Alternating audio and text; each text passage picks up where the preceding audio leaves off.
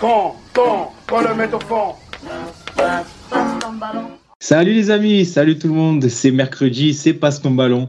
On est ensemble pour un peu plus d'une heure d'émission et merci d'être avec nous pour ce nouveau numéro de Passe ton ballon, votre rendez-vous foot et OM hebdomadaire. C'est la 22e de la saison ce soir, 22, comme le nombre de matchs qu'il reste à jouer à l'OM avant le 25 mai et la finale de Conference League. 14 journées de championnat, 8 matchs en aller-retour avant de jouer cette finale qui nous attend face à Leicester City à Tirana le 25 mai. Je vous l'ai dit déjà, et oui, on a hâte. Comme chaque semaine, je suis entouré de mes fidèles acolytes. À commencer par notre technicien en chef, dont on a enfin percé le secret, puisqu'il n'est autre qu'une version alternative de Walid Acharchour, venu d'un univers parallèle. Bonsoir Idriss. Bonsoir Mathieu, bonsoir à tous. Euh, je ne sais pas comment prendre ce, ce commentaire. Franchement, le tweet que tu sais que la, vidéo que tu as mis où tu défends Bomba Dieng, d'ailleurs à juste titre, bravo pour cet avis euh, très pertinent. Mais euh, le gars qui a cité et qui a dit c'est Walid pas cher j'ai hurlé. Franchement, j'ai hurlé. Bon, en vrai, même moi, il m'a fait rire, c'est pour ça que je vous l'ai envoyé. Merci à lui. Mais il y en avait plein comme ça. Hein. Il y en avait plein comme ça. Mais Le pire, c'est qu'en plus, lui-même, Walid, t'a répondu sous ton tweet. Alors là, c'était la rencontre de deux univers. après, on a, on a, échangé un peu en DM, parce qu'on est un peu avec Walid. Et, euh, on a échangé notamment sur la vidéo, je lui ai envoyé les tweets marrants et je lui ai dit que c'était de sa faute.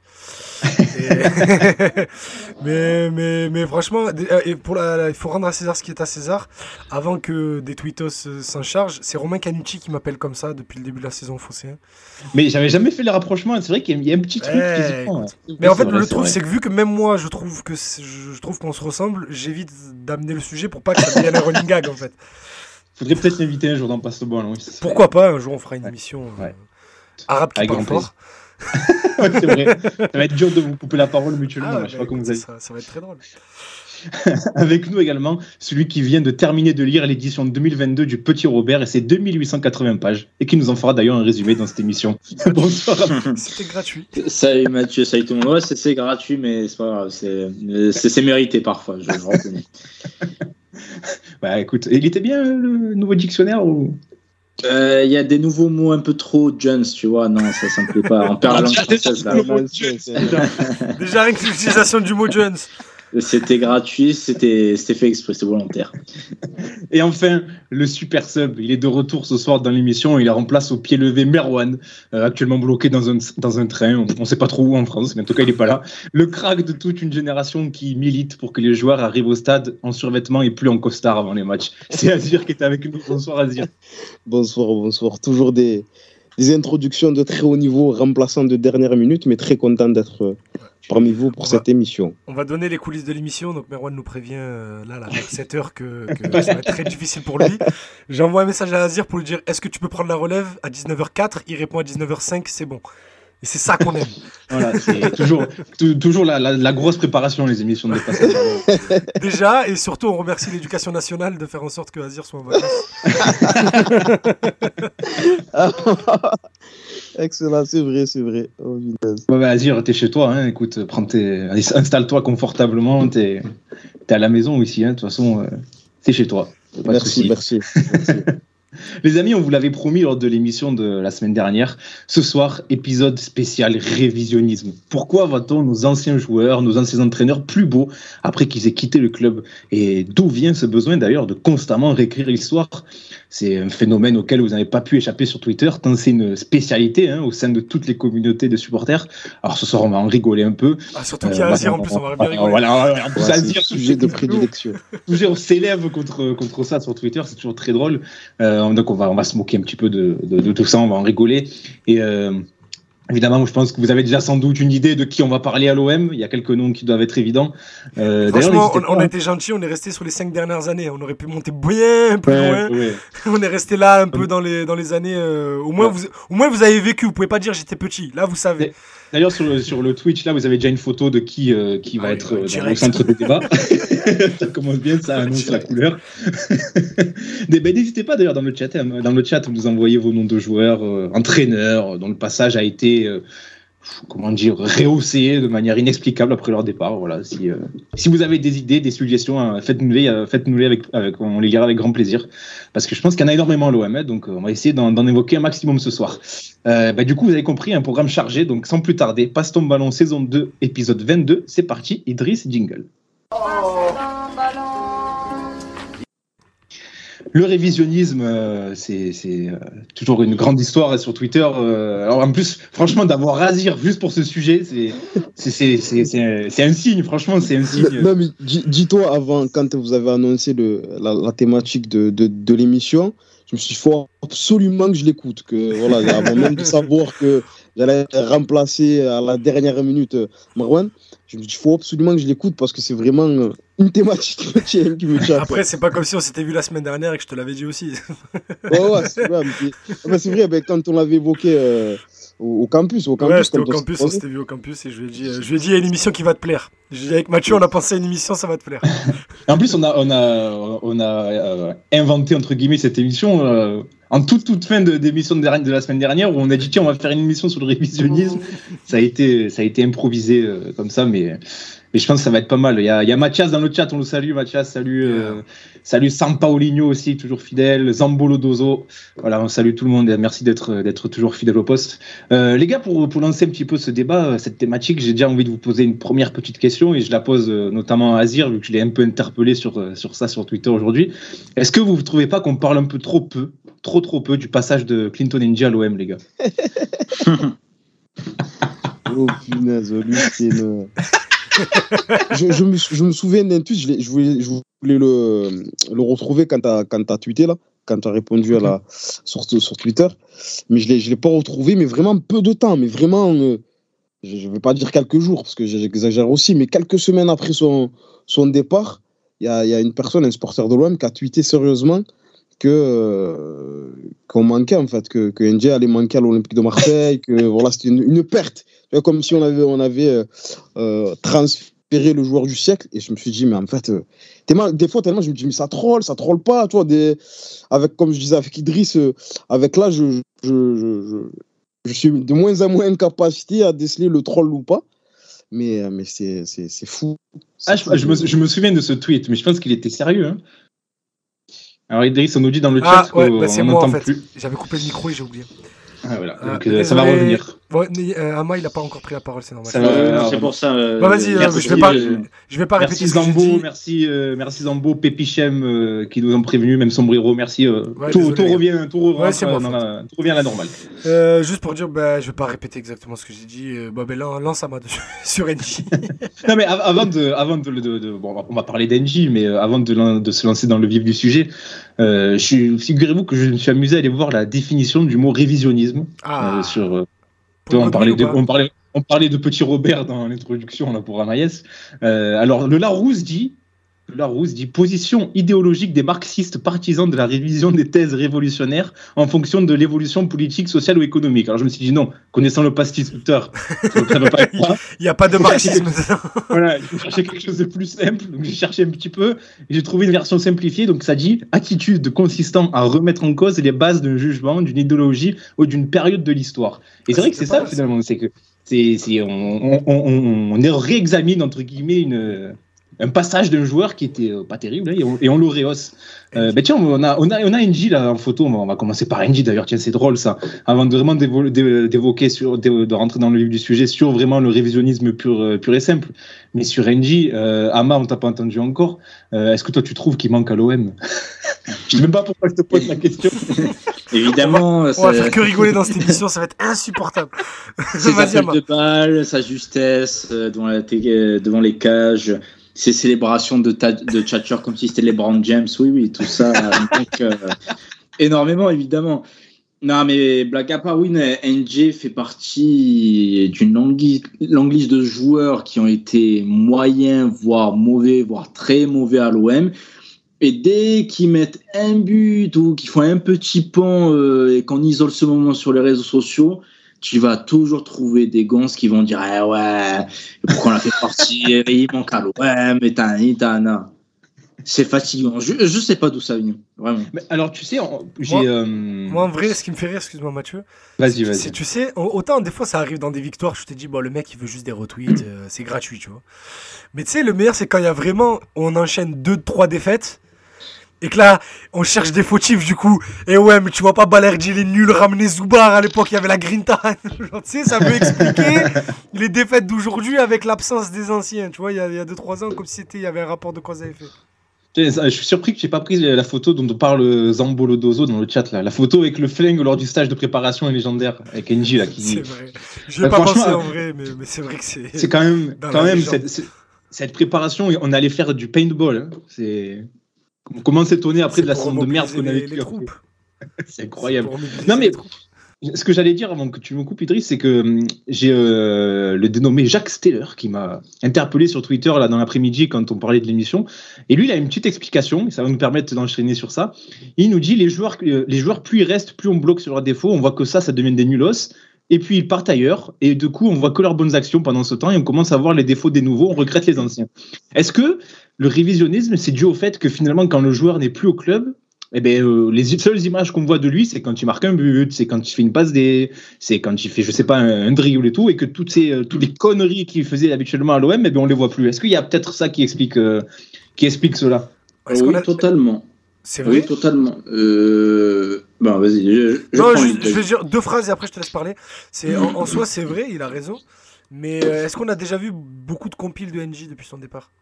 Non, non, NG, non. C'est vrai. vrai. Non, mais on peut prendre l'exemple de Radonjic, par exemple, qui est euh, sous contrat à l'OM. Quand il a mis son but là, en Coupe de la Ligue portugaise ou je sais pas quoi, t'as eu des types aussi, ah ouais, il ferait du bien l'effectif actuel. Non, mais merde, quand même, à un moment donné, faut pas être amnésique et oublier euh, tout ce qu'il a fait de mauvais avec l'OM. Et donc oui, euh, ce que le gars a dit, je me souviens plus de son pseudo, bah, c'est Jack, Jack Steller sur Twitter.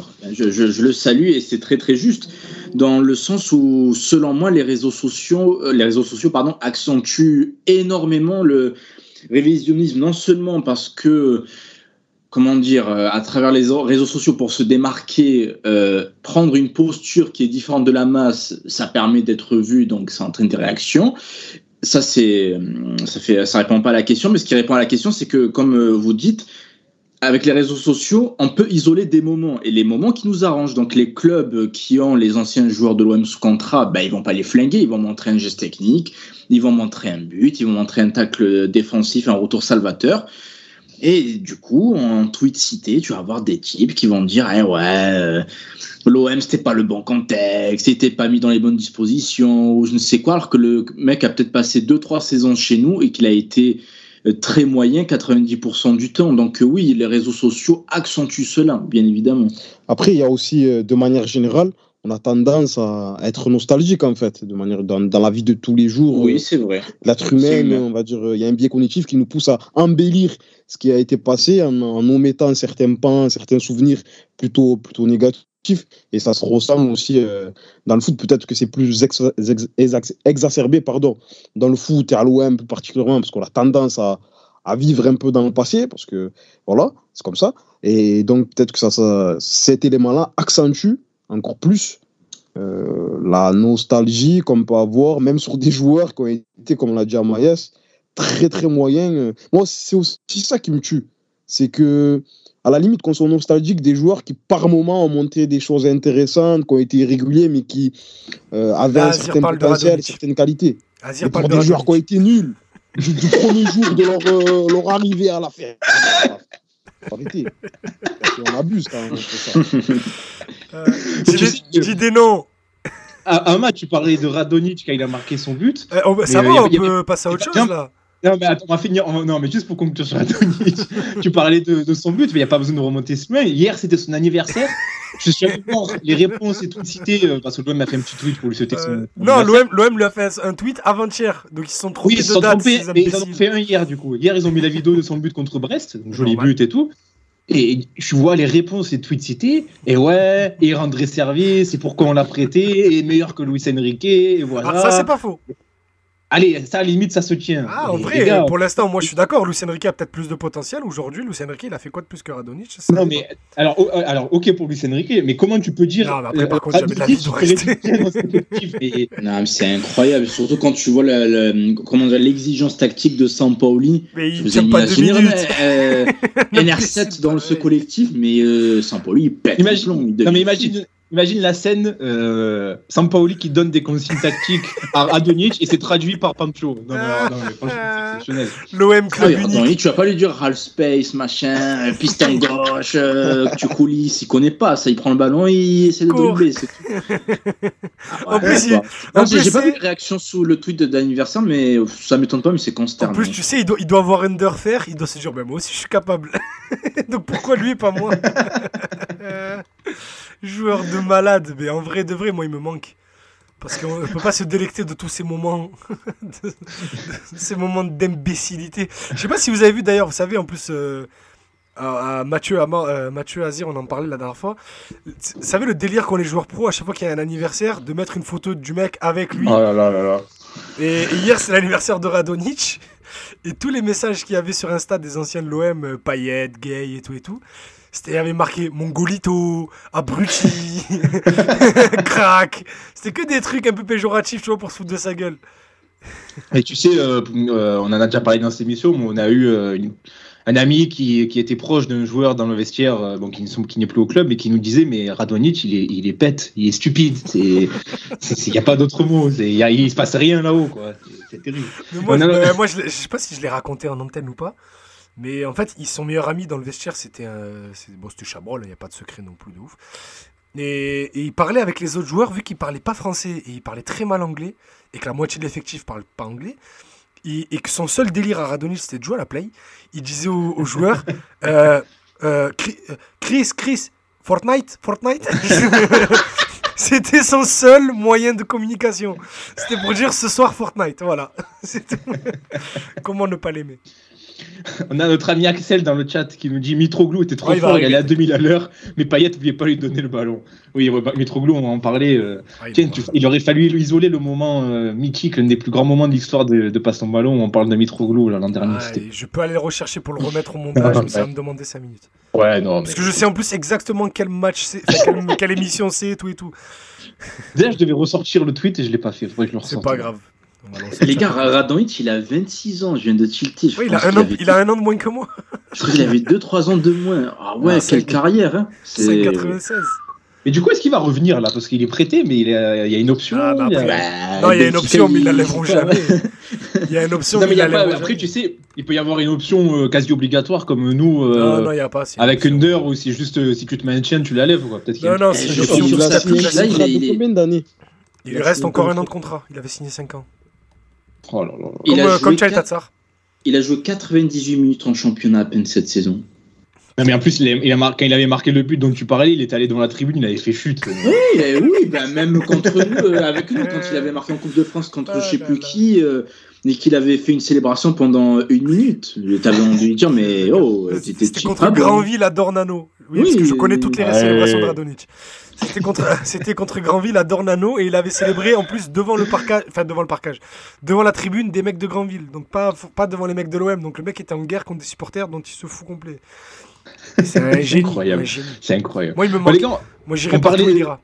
On parlait de nostalgie, on parlait de- du fait de, de voir seulement le côté positif des joueurs une fois qu'ils sont partis. Est-ce que vous avez d'autres explications à ce, finalement, à ce besoin de, de constamment, je dirais, réécrire l'histoire, les gars? Ouais, moi, moi je vois chez, chez ceux qui font ça un moyen d'exister en fait. Ouais, dit. Sociologiquement parlant, Ama a raison, c'est le, le- le principe de la posture, c'est qu'après, ben, ton tweet va être cité, va être liké, va être... euh, et du coup, tu vas engendrer des trucs, et tu vas engendrer des stats sur Twitter, euh, des gens qui ne parlent que de stats. Et du coup, ben, tu vas gagner des abonnés, du coup, ton tweet d'après va faire des trucs. Et rappelle-toi, c'est comme tous ceux qui, tous les deux mois, sortent la vidéo de Sakai en disant « Oh là là, rappelez-vous le Vélodrome quand c'est comme ça, c'est le meilleur stade du monde, avec la musique de Titanic. » Donc bon, euh, c'est toujours la même chose, tu vois. Ou alors, tu sais, ils te mettent une photo de l'Orixana avec hashtag Grinta, donc c'est bon. C'est toujours, euh, c'est Ouais, toujours la bah, même chose, c'est un moyen d'exister en fait. Parce que sur euh, autant ce genre d'avis, tu les vois sur les réseaux sociaux, mais moi autour de moi, euh, j'ai jamais croisé quelqu'un euh, dans la rue, dans un bar ou quoi, qui m'a dit Oh, Radonjic, il est vraiment bon. tu vois, ça, ça n'existe pas dans la vraie vie. Alors, Ça existe derrière que un c'est un écran. phénomène nouveau? Non, je pense Non, que ça a toujours été comme ça. Non, je pense que ça a toujours existé, mais c'est juste que là, à travers l'anonymat des réseaux sociaux et tout, bah, tu peux lâcher des avis un peu, euh, comment dire, euh, étonnants. Et ça fait parler. Mais le mec, euh, il sait qu'il aura aucune conséquence, entre guillemets, même si on parle juste d'un avis. hein. mais euh, il- il va pas être moqué, même s'il est moqué, personne le connaît, c'est un pseudo. Alors que dans la vraie vie, il va pas faire ça. S'il est dans un groupe de 5-6 collègues, il va pas dire sérieusement, les gars, je vais vous, vous montrer par A plus B que Radoni c'est vraiment un bon et que l'entraîneur qui fait pas jouer, c'est vraiment un con. Ça n'existe pas, ça. Bah, moi, oui.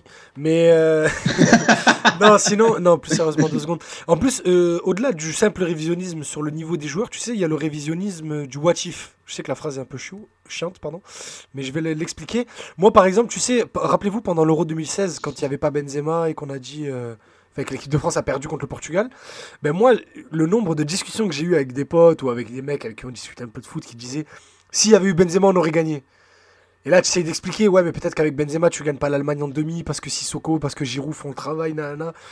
Ouais, mais moi, je le dis. Ah, bah, ok. tu sais, y a pas.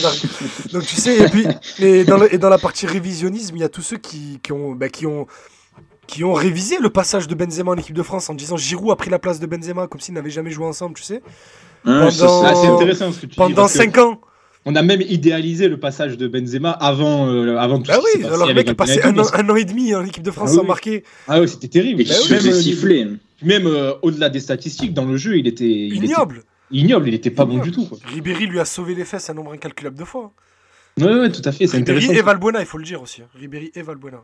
Dans, dans Euh, le même, sur, dans le même l'équipe style, de France 2012-2013, faut rappeler Valbuena. Pardon, vas-y. Dans, dans le même style et pour recoller un petit peu à l'OM, euh, et pourtant ça me fait mal au cœur de le dire parce que c'est un entraîneur que j'ai vraiment adoré, mais je trouve qu'on idéalise trop le jeu pratiqué par les équipes d'Eric Guéret, par Oui. exemple. T'as raison. Qui était- bon, on a, on fait un jeu- combien de fois j'ai vu, j'ai entendu, ah mais sous Guéret c'était le, c'était du beau, c'était du Non, beau jeu, ça beau. jouait super bien. Eh, franchement, le nombre de purges qu'on a eu Non, sous non, Guéret, c'était- les gars, bah, c'était terrible. C'était pas Villas-Boissien ou, ou. C'était pas, ah non, mais, bien mais sûr. c'était vraiment, de- en fait, c'était moyen plus, mais c'était vraiment pas terrible parce que cette équipe, elle reposait beaucoup sur des individualités, ben, notamment Valbuena et Nyang.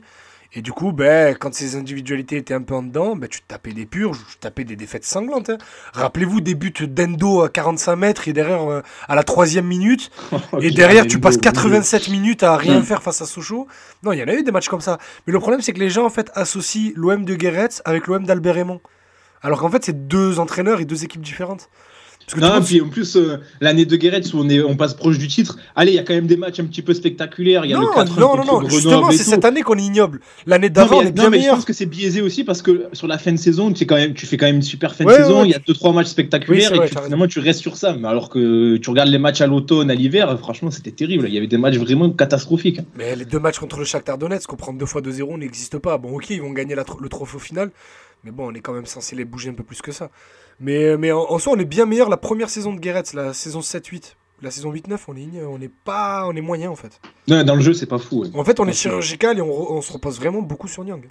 Et Est-ce De qu'il y a la- du révisionnisme sur la, la saison de Bielsa? Mais en fait, c'est dans les Euh. deux sens.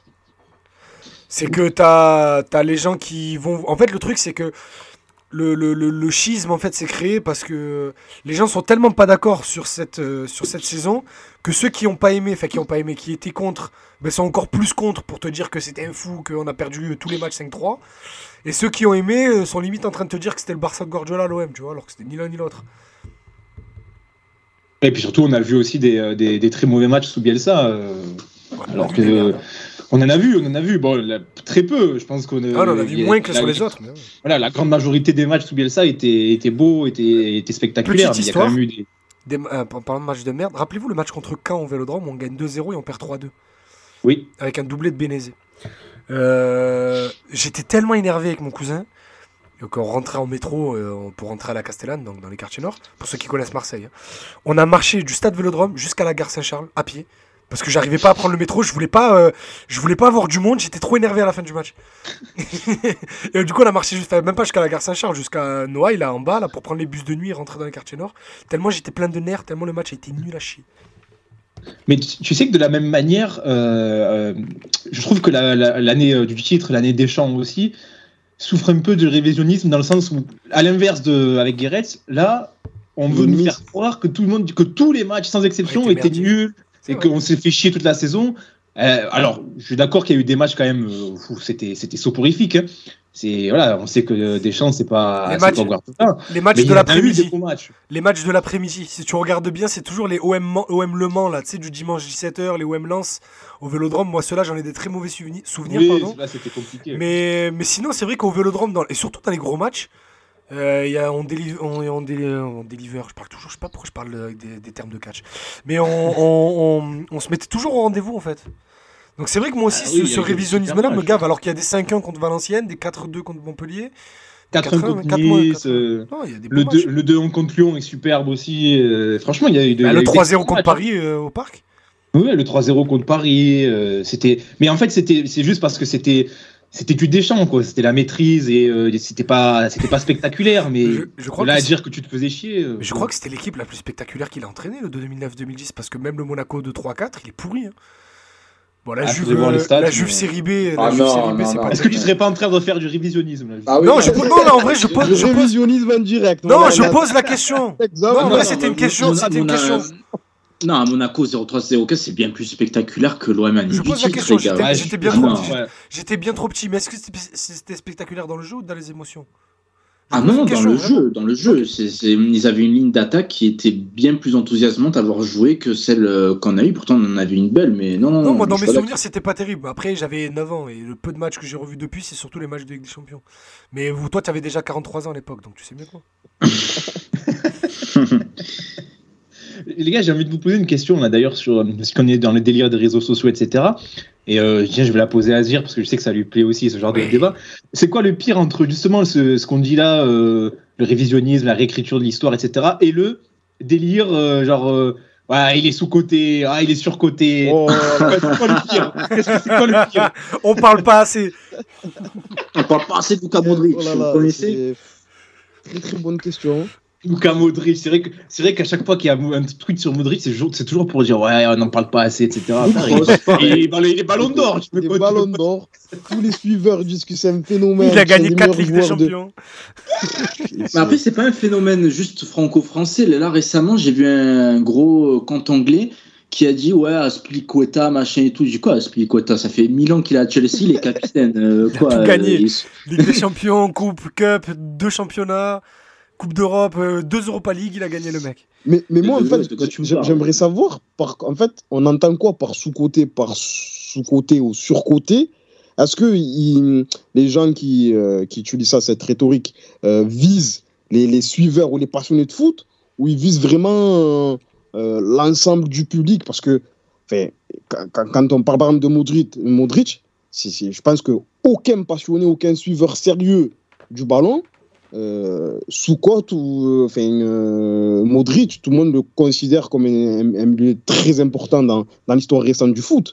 Donc, je- en fait, je n'arrive pas à comprendre quel public est visé quand on dit un tel est surcoté, un tel est. Enfin, je- Donc, euh, non, après. Peut-être pas assez médiatisé, je sais pas. Ouais, peut-être ouais, peut-être que c'est sous-médiatisé en fait. Peut-être qu'il parle de la médiatisation. Et même là, ça veut dire quoi sous-médiatisé? Ça veut dire qu'il faudrait faire un article tous les jours sur Modric pour dire que c'est un phénomène? Après, je sais pas, peut-être dire que c'est un phénomène. Tu vois, je c'est- sais pas, peut-être que c'est des, gens qui sont consommateurs de, de grosses émissions et sans être euh, péjoratif ou quoi, mais voilà, les grosses émissions, on les connaît tous. C'est souvent des débats sur les mêmes joueurs euh, Messi, Mbappé, Cristiano, Mbappé, Cristiano, Messi. Donc c'est peut-être dans ce sens-là. C'est vrai, c'est vrai. c'est vrai. Allez, Moi, dernièrement, après, il y, a- il y a un tweet qui est passé, le mec, j'ai explosé. Je crois que tu l'avais cité d'ailleurs, Azir. Et le mec, il avait dit Ouais, je trouve qu'on n'en parle pas assez, mais quand même, Gendouzi, cette saison, il est costaud. hein. Ouais, on sent le pompon. il y a tout le monde qui en parle, il est en équipe de France, tu veux quoi de plus? Je crois que c'est un des joueurs de, que les supporters en parlent le plus sur les réseaux sociaux. Moi, je, moi je, je fais tous les matchs. Moi, je fais tous les matchs au Phocéen, le match de l'OM. Et Gendouzi, il tombe toujours dans les tops. Tu sais, à la fin de l'émission, on, est- on élit les trois meilleurs joueurs de l'équipe. Et Gendouzi, il est toujours cité dans les trois meilleurs joueurs de l'équipe, même quand il est nul. Donc, Ah, c'est peut-être un des joueurs les moins sous-cotés de l'équipe. Mais, là, cette saison, c'est même pas Gendouzi le plus utilisé, c'est Rongier. Ah, Rongier, c'est vrai, Rongier, c'est- il, a, il a un gros, il a un gros, gros côté. euh, Il a un gros capital sous-côté. Ouais. Genre, Oui, en fait- oui, oui, c'est vrai. Le mec, il a gagné sa place de titulaire. À tous les matchs, on dit oh, Rongier, il est précieux dans ce système. Et les gens disent Ah, les gars, on parle pas assez de Rongier. Ah, les gars, tu veux qu'on lui dise quoi, gros? Non, mais Mathieu, pour répondre euh, précisément à ta question, je préfère le, côté euh, révisionnisme, euh, parce qu'il y a un côté nostalgique. Je sais pas comment. Je pense qu'on fait tous à notre échelle pour d'autres éléments dans la vie de tous les jours. On va avoir tendance, par exemple, à, magnifier notre enfance, notre adolescence, parce que voilà, c'est humain, c'est comme ça, c'est un biais cognitif. Et donc, je préfère. Il y a un côté un peu gentil que je- Hmm. que j'apprécie plus que le côté sous-côté. Parce que le côté sous-côté sur côté, il y a un peu ce côté euh, chaud dessus. Je suis un Ouais, puriste, moi. Moi, je, jugement. je- je vois le talent où toi, voir. C'est vrai. C'est ça, il a raison.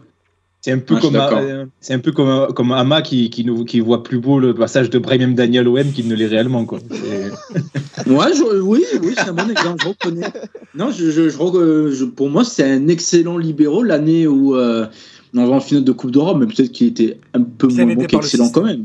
Bien aidé par le Ouais, système. ouais, alors que oui, le, le reste de, sa, de son parcours à l'OM euh, montre le, le contraire. Mais je sais pas, euh, pour moi, cette campagne européenne, euh, il a été fantastique. Mais j'étais jeune, donc euh, peut-être qu'en renvoyant les matchs maintenant, je vais me dire, euh, Très ouais, algérien je suis enflammé. Jeune et très algérien aussi. C'est pas faux. Et les gars, j'ai une, une question pour vous. Peut-être que Mathieu, tu avais prévu de la poser un peu plus tard, mais est-ce que est-ce que c'est mal en fait? Est-ce que c'est pas ça fait pas partie du jeu aussi? Je me la pose maintenant en même temps parce que moi aussi, je suis là sur Twitter, j'aime bien réagir à ça, mais en vérité, est-ce que c'est ça fait pas partie du jeu C'est comme la mauvaise foi chez les supporters. Est-ce que ça fait pas partie euh, voilà, du folklore, on va dire?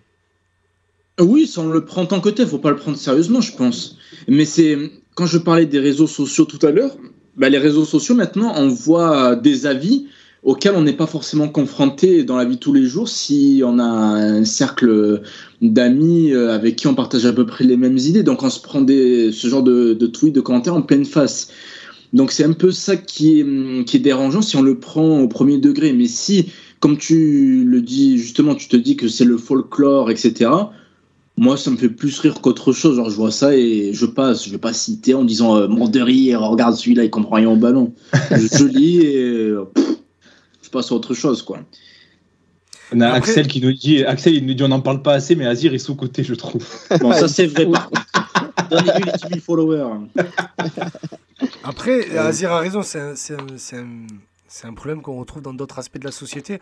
Où tu sais, on disait, euh, il y a des gens qui vont dire, ouais, je sais pas, aujourd'hui, putain, il n'y a plus rien à la télé. Il y a 20 ans, la télé c'était autre chose. Euh, ben non. Oui, mais c'est- est-ce que l'ancêtre pareil, c'est dans tout. l'ancêtre du- mieux avant. Oui, là, non, mais tu sais quoi Est-ce que l'ancêtre du révisionnisme, du sous-côté, sur-côté, c'est pas. euh, Ah, à l'époque de 93, ça serait pas passé comme ça. Tu sais, tous les darons, Ouais, t'as il aura nous déclare que je c'est la spécialité des darons, ça. C'est c'est le, c'est le même marronnier que ah, il faut envoyer Écoute, la CFA. Alors, la vie de ma mère, tu sais quoi? Euh, Je vais te raconter un truc. Hier soir, je regardais le match avec mon frère. Et et, tu sais, Mbappé, il fait un peu son, son sketch euh, sur la gauche, là, tout le, tout le début du match. Et mon frère, il fait Ouais, les défenseurs. Je te jure, mon frère, il a, il a 31 ans. Ah, les défenseurs de maintenant, il est trop gentil. Regarde Calvajal, il a reculé jusqu'à l'estac. Mais lui, mais lui un Amoros, mais lui un Boli. Il lui, il lui montre, il lui Ouais, montre c'est qui le chef de la zone. Tu as vu? Comme ça, à chaque fois qu'il vient, dans le- j'aime trop. il vient dans cette zone du terrain, il vient en tremblant. Je te jure qu'il m'a dit ça. J'aime trop, ça me régale. Ah, Mais tu sais, moi, moi, des fois, je me surprends moi-même. Je, je, enfin, je suis le premier, on en parle là, mais je suis le premier à, à tenir ce genre de propos, notamment dans, dans le foot. Quand on dit, euh, je me faisais la réflexion il n'y a pas longtemps, quand on dit, euh, euh, et je suis le premier à le dire en plus, hein, je l'ai dit à, à plusieurs reprises dans ma vie. Euh, avant, il y avait plus, on donnait plus de liberté aux, aux dribbleurs, par exemple. Mais est-ce qu'en vrai, on est, on est sûr que c'était réel, ça? Si, crois si, qu'il y a si, si. 15-20 ans, il y avait plus de dribbleurs. Est-ce qu'on est qu'on peut le quantifier, ça? Qui, qui avait plus de, de qu'il y avait dribbleurs. plus Ça, de liberté, enfin, qu'il y avait plus de dribbleurs, qu'il y avait Ah, plus de créativité chez mais les joueurs. ça, oui, ça, oui, Azir. Mais ça, ça se voit. Euh, ça, pour le coup, moi, moi qui ai comme passion euh, l'ennui, je regarde beaucoup de vieux matchs parce que j'aime ça. Et, euh, pour le coup, et pour le coup, c'est limite frappant quand vous regardez des matchs jusqu'au milieu des années 2000. C'est exceptionnel. Non, mais quand vous regardez des matchs jusqu'au milieu des années 2000, vous regardez des gros matchs de Ligue des Champions, des gros matchs de foot de nation, il y a, une plus grande part à, la créativité parce que le jeu va moins vite. Du coup, tu as moins le. As moins l'obligation de- d'exécuter en fait. Et, aussi, tu es moins prisonnier d'un système comme aujourd'hui, où aujourd'hui on est sur un football qui est militaire, qui est tactique. Et c'est pour le bien ou pour le mal, hein, ça chacun jugera. Mais du coup, tu es au service d'un système. À l'époque, en fait, le système était au service des joueurs. Et, ça, pour le coup, je pense pas que c'est du révisionnisme, c'est juste une évolution. Mais pour le coup, c'est vrai, à l'époque, il y avait plus de dribbleurs parce qu'aujourd'hui, on préfère Et ça, c'est le- ça pour le coup pour moi c'est un problème. Dans le football mondial, des joueurs beaucoup plus athlétiques que techniques. On va prendre des joueurs avec une grosse base athlétique et on va leur faire travailler la technique. Et du coup, ça se ressent sur le rythme des matchs, sur la justesse, sur la justesse, euh, sur la justesse technique, sur aussi l'esthétique. Parce que quand tu as un mètre carré pour faire euh, deux passements de jambes et ton crochet avant de te faire presser par trois mecs, avant tu avais un peu plus d'espace parce que tu avais, le temps de prendre la vitesse pour, pour aller chercher ton défenseur. C'était bien différent. Mais ça, pour le coup, je vois pas ça comme du révisionnisme. Je vois plus ça comme, euh, ben, comme une critique du c'était mieux avant, mais ça, pour le coup, sans que ça soit forcément. Mais en fait, c'était quand on dit c'était mieux avant, c'est euh, un peu subjectif parce que finalement, euh, les, les gamins qui ont 14-15 ans aujourd'hui, eux, bah, ils, dans 10 ans, ils chériront leur époque à eux qu'ils ont vécu. Ouais, Et surtout. quand, quand tu vois que par exemple, je sais pas, il y a un tweet qui a tourné il y a pas longtemps, euh, là il y a quelques jours, d'un gars qui a, qui a posté le classement du Ballon d'Or 2005. Alors ouais, Ah effectivement, il y a vu, des ouais. superbes Ouais. joueurs, Ouais. mais euh, qui te dit que dans 20 ans, le mec il, il, il postera pas le classement du Ballon d'Or 2020, il dira ah quand même à l'époque il y avait de sacrés Ben, joueurs. Là, la, diffé- c'est- la c'est différence. subjectif en fait. Ben, là, où je vais Ouais, aller c'est là où je vais aller contre toi, même s'il y a une part de vérité que je pense un peu comme toi, mais c'est juste histoire d'amener un, peu- un peu de contradiction, c'est que déjà le classement 2005 il est absolument incroyable. Oui, après c'est incroyable, oui, oui, c'est incroyable. Mais que tu regardes le 2004 et le 2003, il a pas une belle tête non plus. Donc tu vas prendre spécifiquement le 2005. Tu vois ce que je veux dire? Comme le Ouais, ouais, 98, bien sûr. le 98, je pense que c'est peut-être le top 30 du Ballon d'Or, le, le- le- le meilleur de tous les temps, limite. Tellement il y a, tellement y a pas un mec que tu peux dire non, lui, il a rien à faire là. Pas un seul.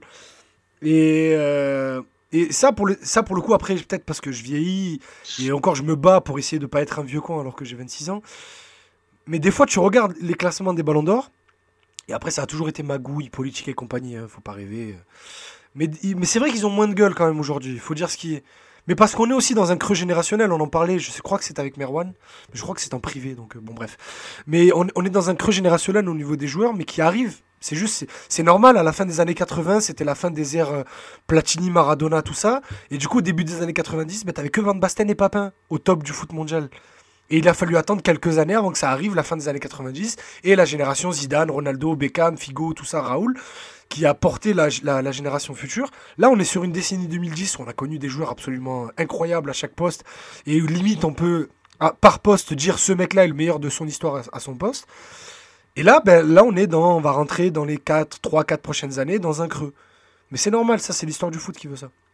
Non, mais- Mais- c'est- Vas-y, vas-y, vas-y. Juste deux petits trucs. Le- L'exemple du ballon, l'exemple du ballon d'or que vous sortez, c'est aussi c'est typique. À chaque fois, on va entendre ouais, mais euh, et, et- et, comment ça s'appelle? À l'époque, euh, il n'y avait pas de polémique pour tel ou tel Non, joueur. ça, c'est des Comme conneries. si on était pas nés, quoi. À chaque année, chaque année, il y avait une truc tout, Tout le temps. des, des gens qui disaient oui, il lui mérite pas, l'autre il mérite. Mais Nedved, Thierry Henry. Tout le temps. Tout temps, Nedved, Thierry. Henry, moi, dès que je suis né, c'est le premier truc que j'ai entendu. C'est ah, Nedved, il a volé le ballon d'or de Thierry Henry. Le mec, il fait demi-finale de Ligue des Champions.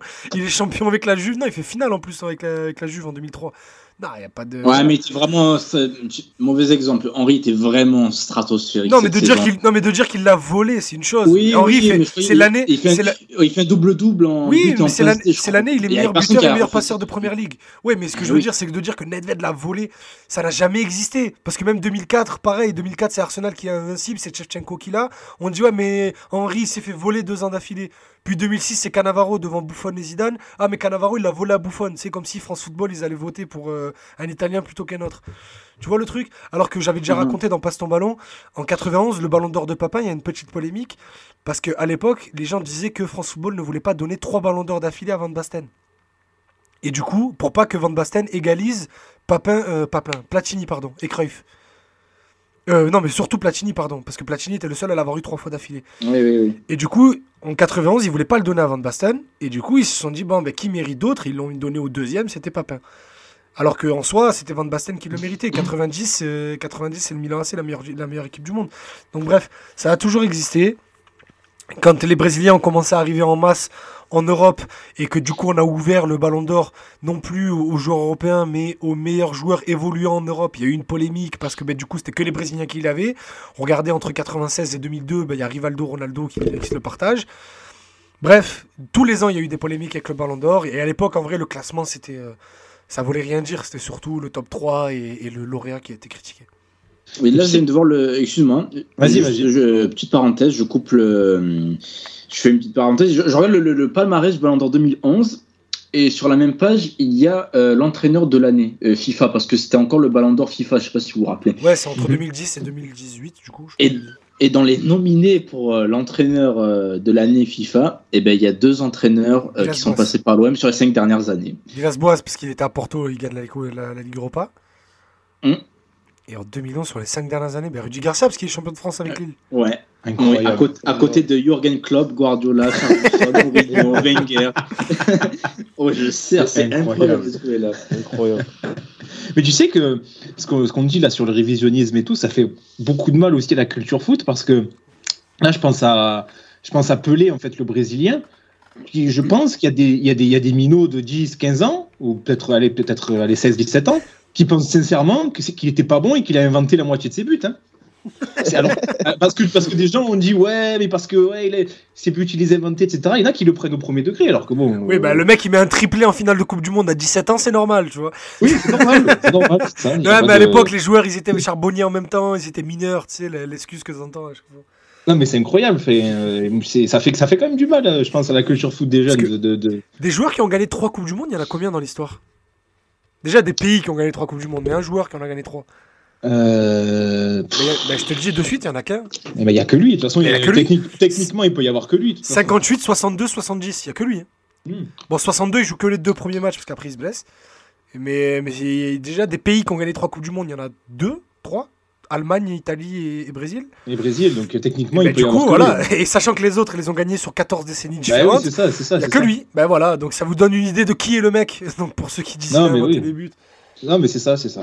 C'est ça. Les gars, je vous propose qu'on fasse un petit tour euh, des joueurs, des entraîneurs dont on réécrit souvent le passage à l'OM. Euh, Il y a quand même pas mal de choses. euh, Ah, il y a un commentaire de Zambo. candidats. Il y a un Il y a un commentaire de Zambo. qui nous dit le passage de Rudy Garcia est pas mal sous-estimé aussi. La saison 17-18 est folle avec un super niveau de jeu. Je Il y a suis- tellement à dire dans cette phrase. Et je suis d'accord et pas d'accord en fait. Ben en fait, c'est parce que le passage est, est pas mal sous-estimé. Non. La saison 17-18 est folle. Elle est très bien, mais elle est pas folle.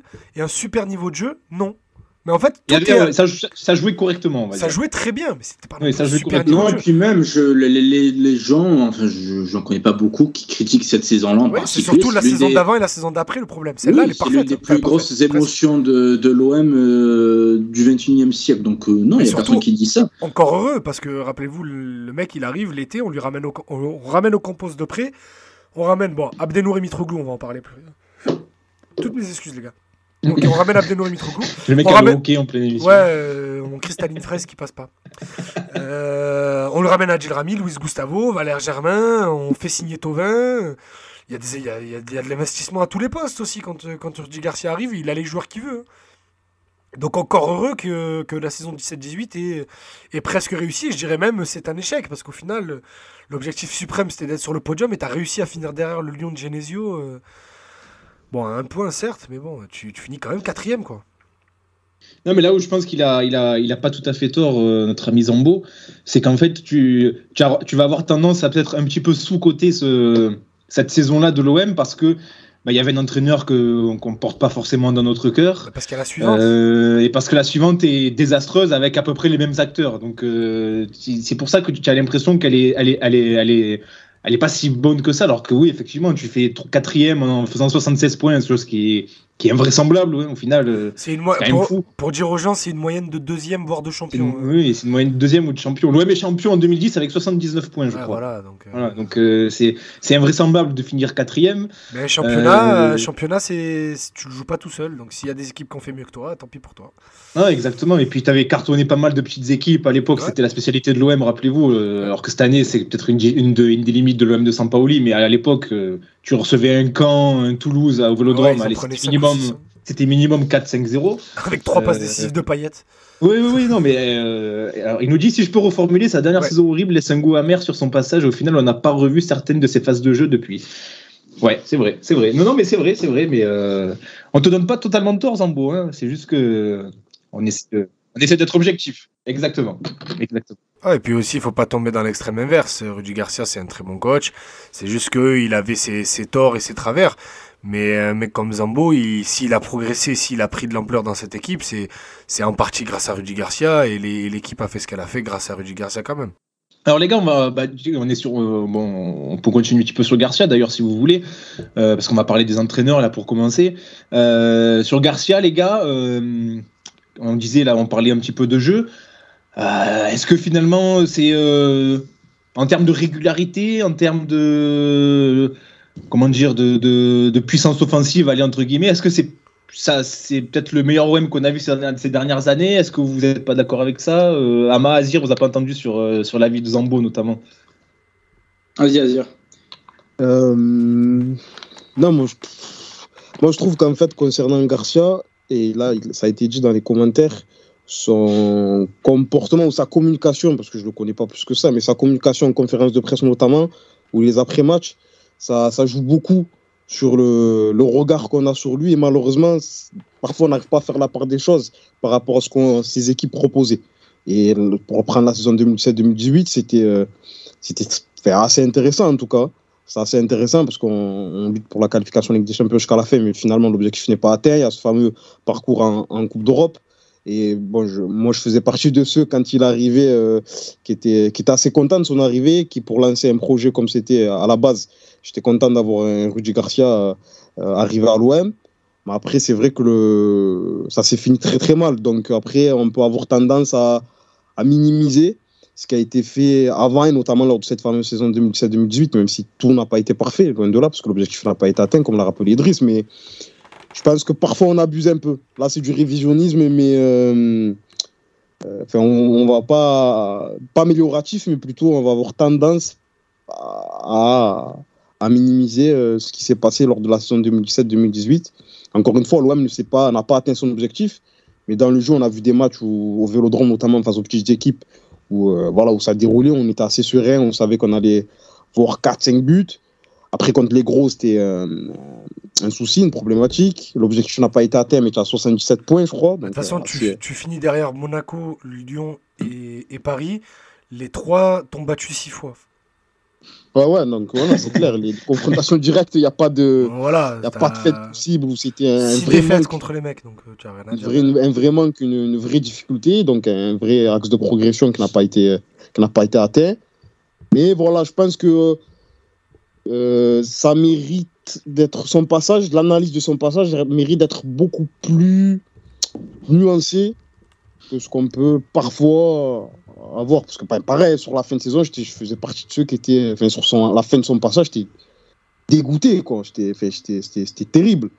Mais avec le recul maintenant, notamment sur cette saison 2017-2018 et son arrivée aussi, euh, il y, a, quand même des choses euh, positives à, positives, pardon, à, à relever. Et euh, finalement, quand il, va, quand il arrêtera d'entraîner, Garcia, faudra, faire, faudra se pencher sur sa carrière parce que Ouais, tu, tu, tu, tu, tu mets de côté le personnage, la communication, etc., euh, qui, qui, qui laisse à désirer. Mais entre le, le doublé avec Lille, euh, ce qu'il a fait à la Roma où il fait deux fois deuxième, En Au fait, Mans, au Mans. En fait, Au ce qu'il Mans, fait, au Mans. ça, ça se passait bien. À fait- on en a parlé. fait à- Lyon, ce qu'il fait à la Roma sur 3 ans, en fait, le problème, c'est qu'il sait jamais s'arrêter. C'est qu'à la Roma, sur 3 ans, ça dure un an et demi. Et derrière, ça dure encore un an derrière.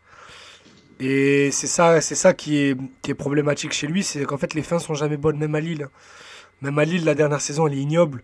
Et première saison avec René Girard, il passe de la 7ème à la 3ème place. Donc bon, c'est ça le problème, c'est qu'il sait pas s'arrêter à l'OM. S'il était parti ben, après la finale d'Europa League, il avait fait un an et demi, c'était fini. Et ben, on, en- on en gardera un- peut-être un bon souvenir de Garcia, malgré, comme a dit Azir, les conférences de presse et la communication du bonhomme.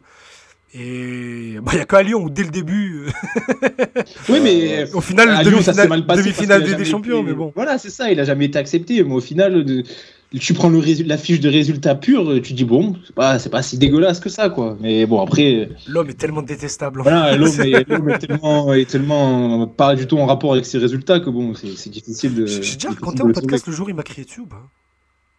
Ah non, mais euh, je pense que même à- dans le privé, tu nous l'as jamais raconté. Ah oui, euh, non. hein. si, si, si, si, si, si, si, à vous. Ah non, non, non, non, euh, je t'assure que Si, non. si, si, en Vas-y, allez, vas-y, vas-y, si, raconte. ça va vous revenir. En fait, j'étais, je devais faire l'interview d'un responsable euh, du centre de formation à l'époque. Et du coup, je traverse la, la commanderie. Et vu qu'avec le, le responsable en question, euh, j'étais bien assez proche, on fait pas l'interview dans un cadre très euh, formel, tu sais, euh, dans le, dans, dans le studio euh, d'OMTV en bas, là, là où ils font les confs de presse. Je suis invité directement dans le bureau. Et donc il y a le mec de la sécu qui m'accompagne. Et on passe devant le terrain d'entraînement où il y a les, pros qui s'entraînent. Et Rudy Garcia qui était en train d'animer sa séance.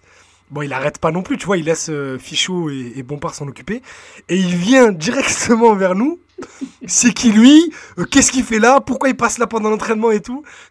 J'étais là et il a commencé à crier sur le l'intendant Miskin pour lui dire qu'il fallait faire tout le tour, qu'il fallait pas passer devant parce qu'on était en train de regarder son tiki-taka et du coup j'allais peut-être balancer euh, à 3 comment ça allait se passer euh, le week-end.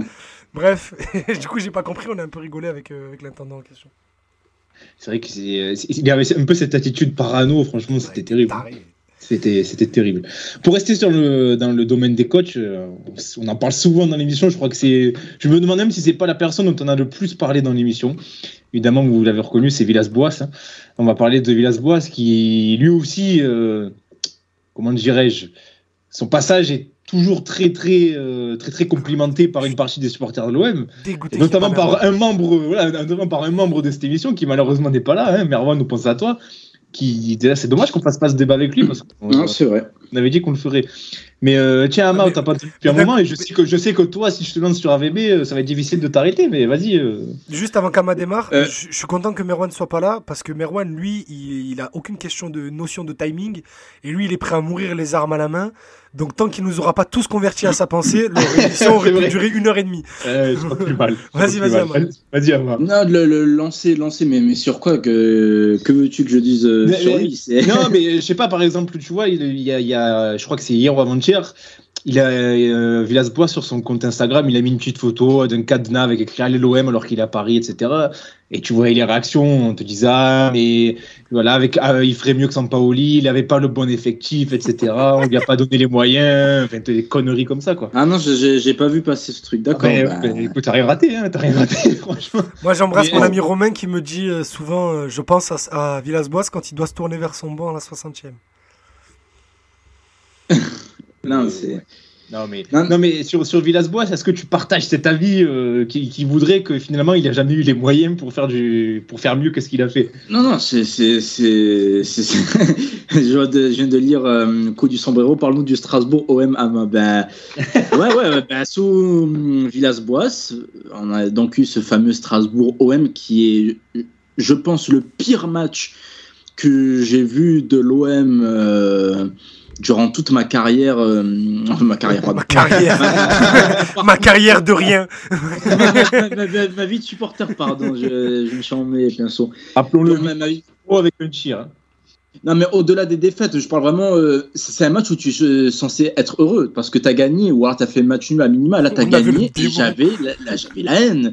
Tu vois, je voulais pas qu'on gagne. C'est triste de dire ça, mais c'était un match honteux. C'est une faute professionnelle le match qu'on a eu et c'était. Euh, comment dire sous euh, son coaching et plus une flopée de matchs euh, ignobles. Alors oui, la première saison qui a été arrêtée, rappelons-le, parce que c'est toujours bien de recont- recontextualiser, a été bonne, ça on peut le dire, mais on a le droit de dire que la saison d'après a été ignoble, a été l'une des pires de l'ère contemporaine de l'OM, et je comprends pas pourquoi les- les gens le défendent bec et ongle alors que il y a eu des matchs où c'était le néant. On peut dire que ça a été le néant et on peut dire en même temps que sa première saison a été bonne. Oui, c'est pas comment dire contradictoire. C'est juste qu'on là on globalise tout son passage. On ne prend pas juste une parcelle et je comprends pas pourquoi certains prennent juste une parcelle en disant oui il a pas eu les moyens, ah, il aurait fait mieux que son Voilà. Pauli. Bah, déjà- Non, en fait. Mais- Déjà, mais- juste, vas-y, vas-y. Euh, juste pour dire un truc rapide, pour euh, parler de, de ce que dit Ama. Ama dit il, a, il avait pas les moyens. Mais rappelez-vous, Villas-Boas, quand Non, il c'est arrive. moi qui le dis. Non, non, non, non, mais tu relèves ce que les gens disent sur lui. Ouais, je ouais. sais, t'inquiète, j'ai compris. Déjà. Ouais, Mais, euh, mais rappelez-vous, l'été où Villas-Boas arrive, on fait venir Benedetto, on fait venir Rongier. À eux deux, c'est 30 millions d'euros. On fait venir Alvaro qui arrive avec un bon petit salaire aussi. Euh, Il a eu des petits moyens quand même, Villas-Boas. hein. Les, surtout l'été dernier, ben, on fait venir Balerdi, on fait venir Lucien Riquet. Il y a qui d'autre qui était arrivé aussi? Ben, Pape Gay. Il a eu, il a eu, il a eu, il a vu arriver des joueurs pour renforcer son effectif. hein. Euh, Oui, euh. Vas-y, Azir, tu voulais, tu voulais réagir aussi? Ouais, ouais, là, juste euh, par rapport à. Contrairement à Garcia, euh, je pense que AVB aussi bénéficie d'un capi- capital pardon, sympathie, sa communication de manière générale, même s'il y a eu des moments un peu compliqués, mais de manière générale, sur son passage, c'était, il était plutôt agréable, on va dire.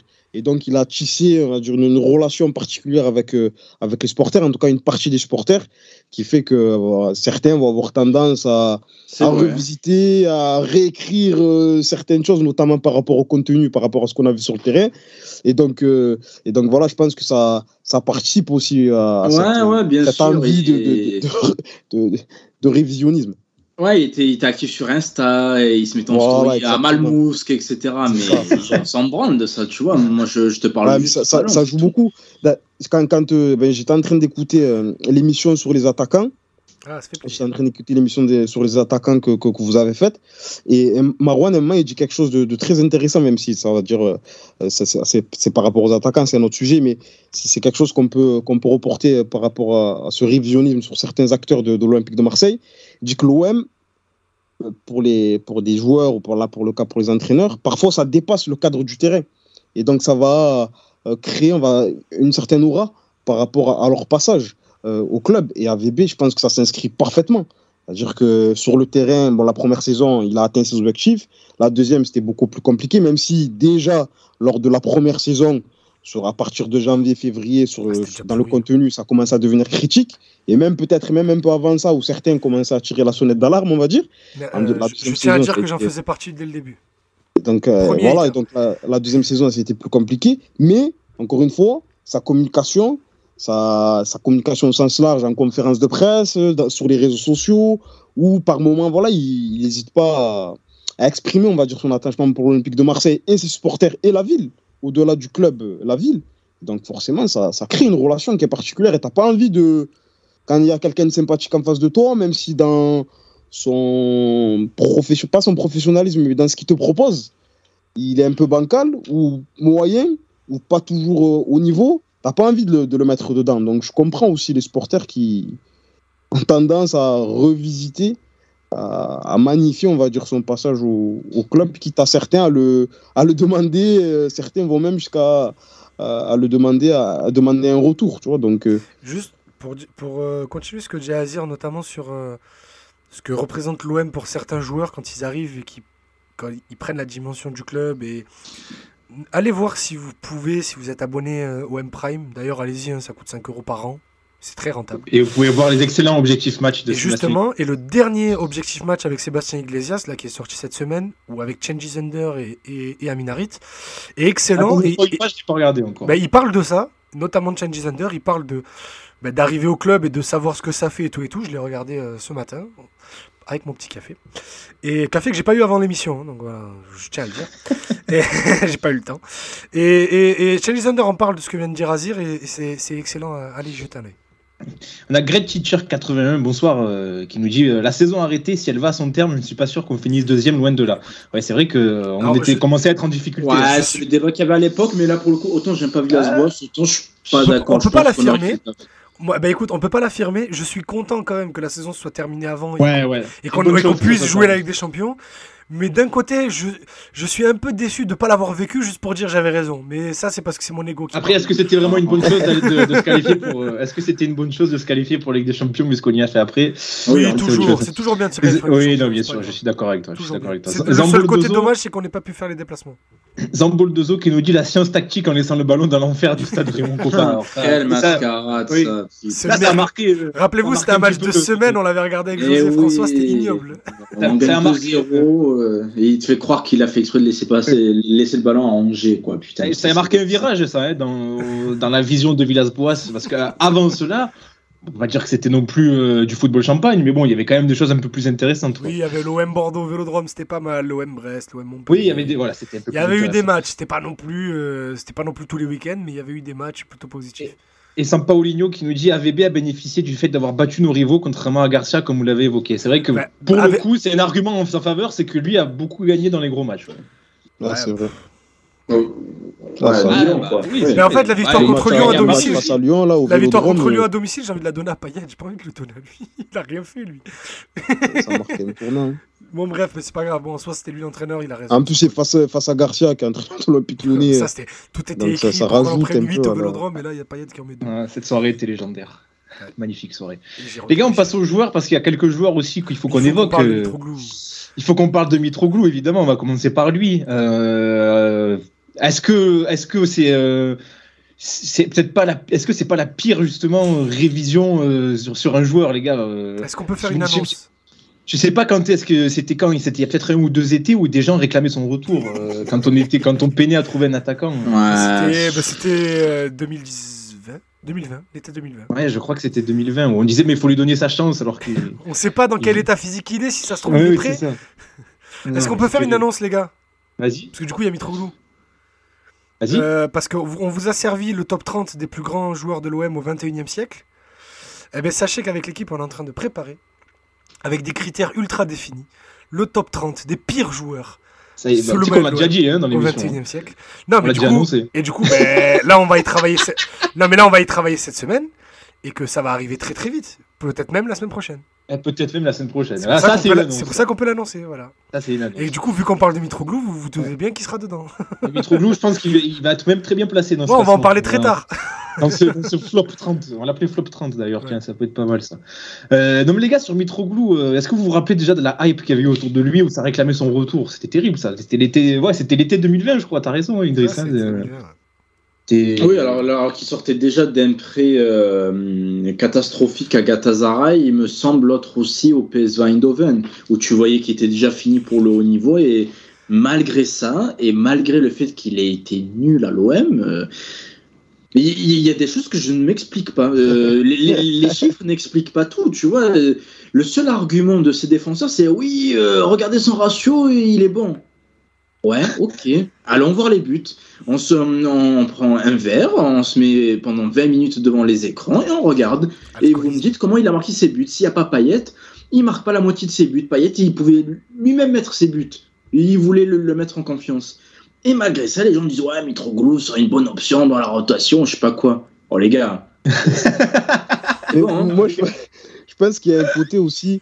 Genre, si jamais il réussit, dans, euh, voilà. Ouais, je vous l'avais dit. Ah ben, je vous l'avais dit. Tu vois, je on pense revient a- à la posture qu'on a évoquée euh, en début d'émission et que c'est exacerbé par les réseaux sociaux. Je ne vois que ça. Il y a- il y a- pour moi, il y a, il y a personne de comment dire entre, entre guillemets sensé qui a vu les matchs sérieusement, qui n'était pas sur son téléphone, qui a vu les matchs de l'OM, l'époque Mitroglou pendant 90 minutes concentré, qui peut me dire il a été bon, c'était un attaquant qui a été utile. Non, non, il a marqué des buts, ok, mais il a été en dessous de tout. Est-ce que, je peux, est-ce que je peux dire un truc que j'ai appris il n'y a pas très longtemps? C'est que Rudy Garcia voulait le titulariser pour la finale de- d'Europa League contre, contre l'Atlético. Et que c'est les joueurs, notamment deux, le gardien et le capitaine, voilà, qui ont réclamé la titularisation de Germain parce qu'ils ont dit Mitroglou sur Godin et Savic, euh, ça sera pas possible. Et le pire, c'est que le comble, c'est qu'il a failli marquer dans. Oh, il a ce- failli marquer, ouais. Il a failli marquer, il met une tête sur le poteau. Bon, il y avait déjà Oui, 2-0, oui. mais il met une tête sur le poteau. C'est ça le comble. Et Germain rate une occasion incroyable qui va le suivre, je crois, jusqu'à la fin de ses Ouais, jours, mais malheureusement. Mitroglou, il le fait pas l'appel que Germain fait. euh, Ah non, il le fait pas. Non, non, il le fait pas. C'est ça, la diff. Ou alors il le fait, mais il se claque. Quoi. Il le fait, il le fait, mais il attrape pas le ballon. Tiens, mais là, tu vois, il aurait, fa- il aurait vraiment fallu isoler ce moment-là. Je vais aller le chercher, je vais aller le chercher. je Vas-y, et si... mais tu voudras que tu le mettes là dans le Je- montage là, final. les gens, les gens euh, sur Twitch l'auront pas, mais ils l'auront, euh, ils l'auront, Ah ouais, pour- c'est ils incroyable. l'auront en podcast. Il y a une hype Mitroglou que je ne m'explique pas. C'est incroyable. Je me demande si les gens ils ont vu les matchs qu'il a fait, ils ont vu à quel point il était mauvais balle au pied, mauvais techniquement, mauvais dans ses déplacements, cramé physiquement, pâteau, maladroit. Il a que des défauts ce mec. Il a que Alors, des attends, défauts. je vais me Et permettre- les gens ils sont là.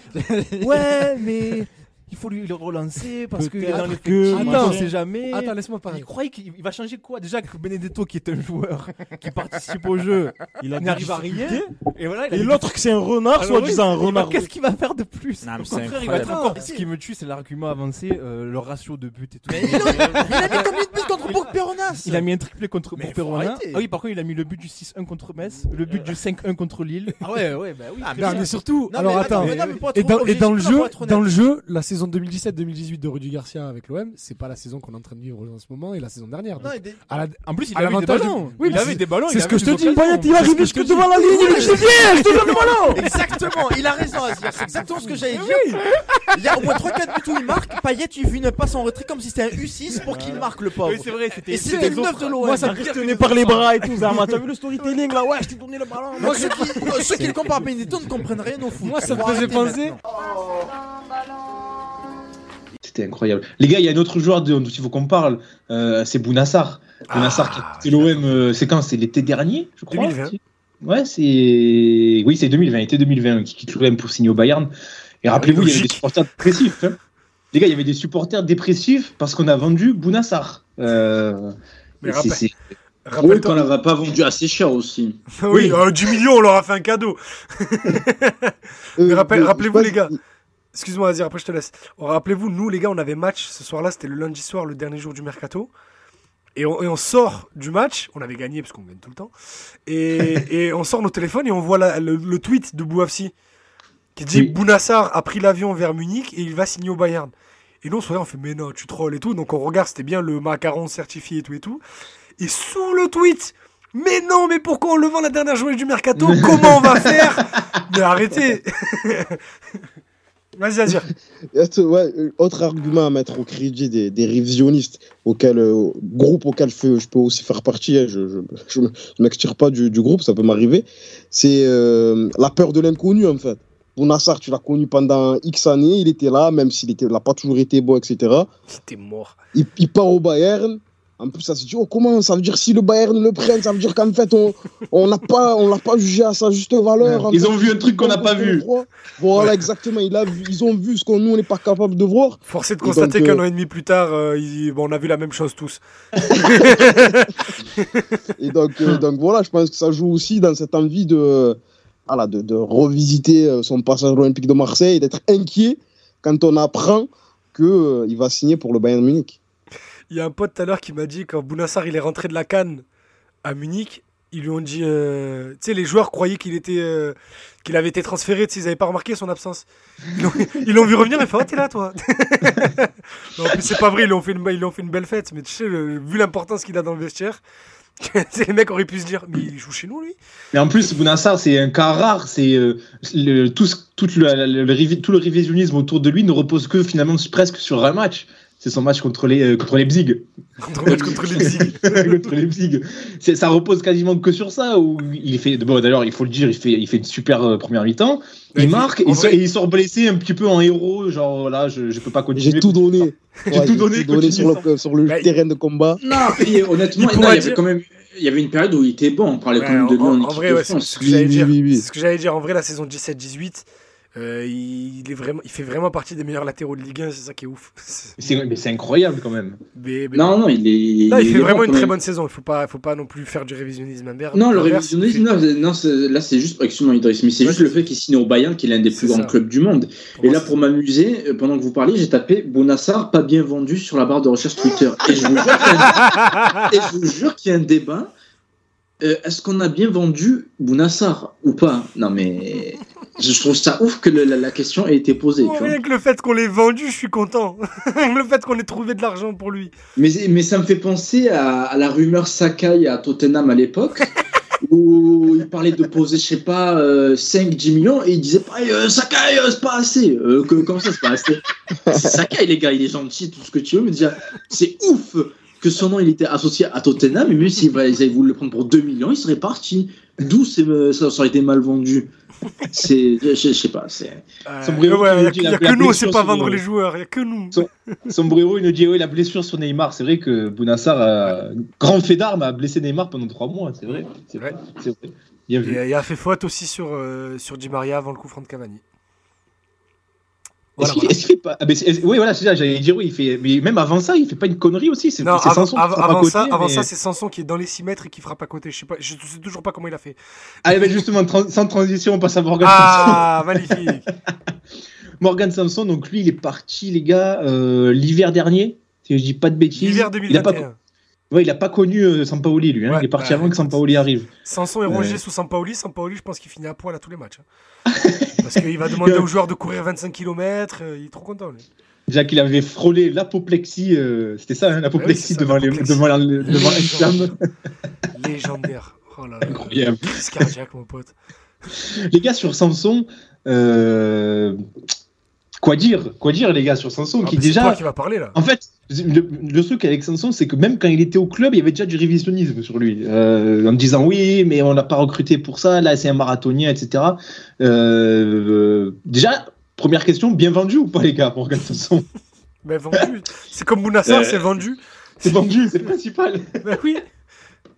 Je dis juste 5 titularisations première ligue depuis qu'il a quitté l'OM. Voilà. Mais Même s'il y a une blessure au milieu. euh, Devant Voilà, l'incroyable James McGinn. Déjà, c'est John, et par contre, tu critiques beaucoup McGinn, euh, mais est c'est un bon joueur. arrête, Il est horrible. Non, non, je suis pas d'accord. Tu peux citer d'autres milieux de. de, de il y a Douglas Luiz, donc j'ai pas envie, mais j'aime bien Douglas Luiz. Mais John McGinn, il est ignoble. Et en plus, je crois que sa dernière titularisation, là, c'est quand. euh, je sais pas si c'est pas contre Manchester où il y a Coutinho qui fait son premier Ouais. match là. Ouais, je crois Sanson aussi. il, il perd la balle, donc il y a but de Manchester qui mène 2-0. Il sort, Coutinho rentre et ils reviennent à 2-2. Alors, C'est- le match où il sort assez énervant. Ouais, c'est Oui, celui-là. ouais. En plus, il fait le nerveux quand il sort. ouais. Oui, c'est ça. C'est Ouais, ça, c'est celui-là, ouais. Ça doit être sa dernière titularisation, je pense, hein, parce que c'est compliqué pour lui. euh. Ah, Mathieu, j'ai un cadeau pour toi sur le Twitch.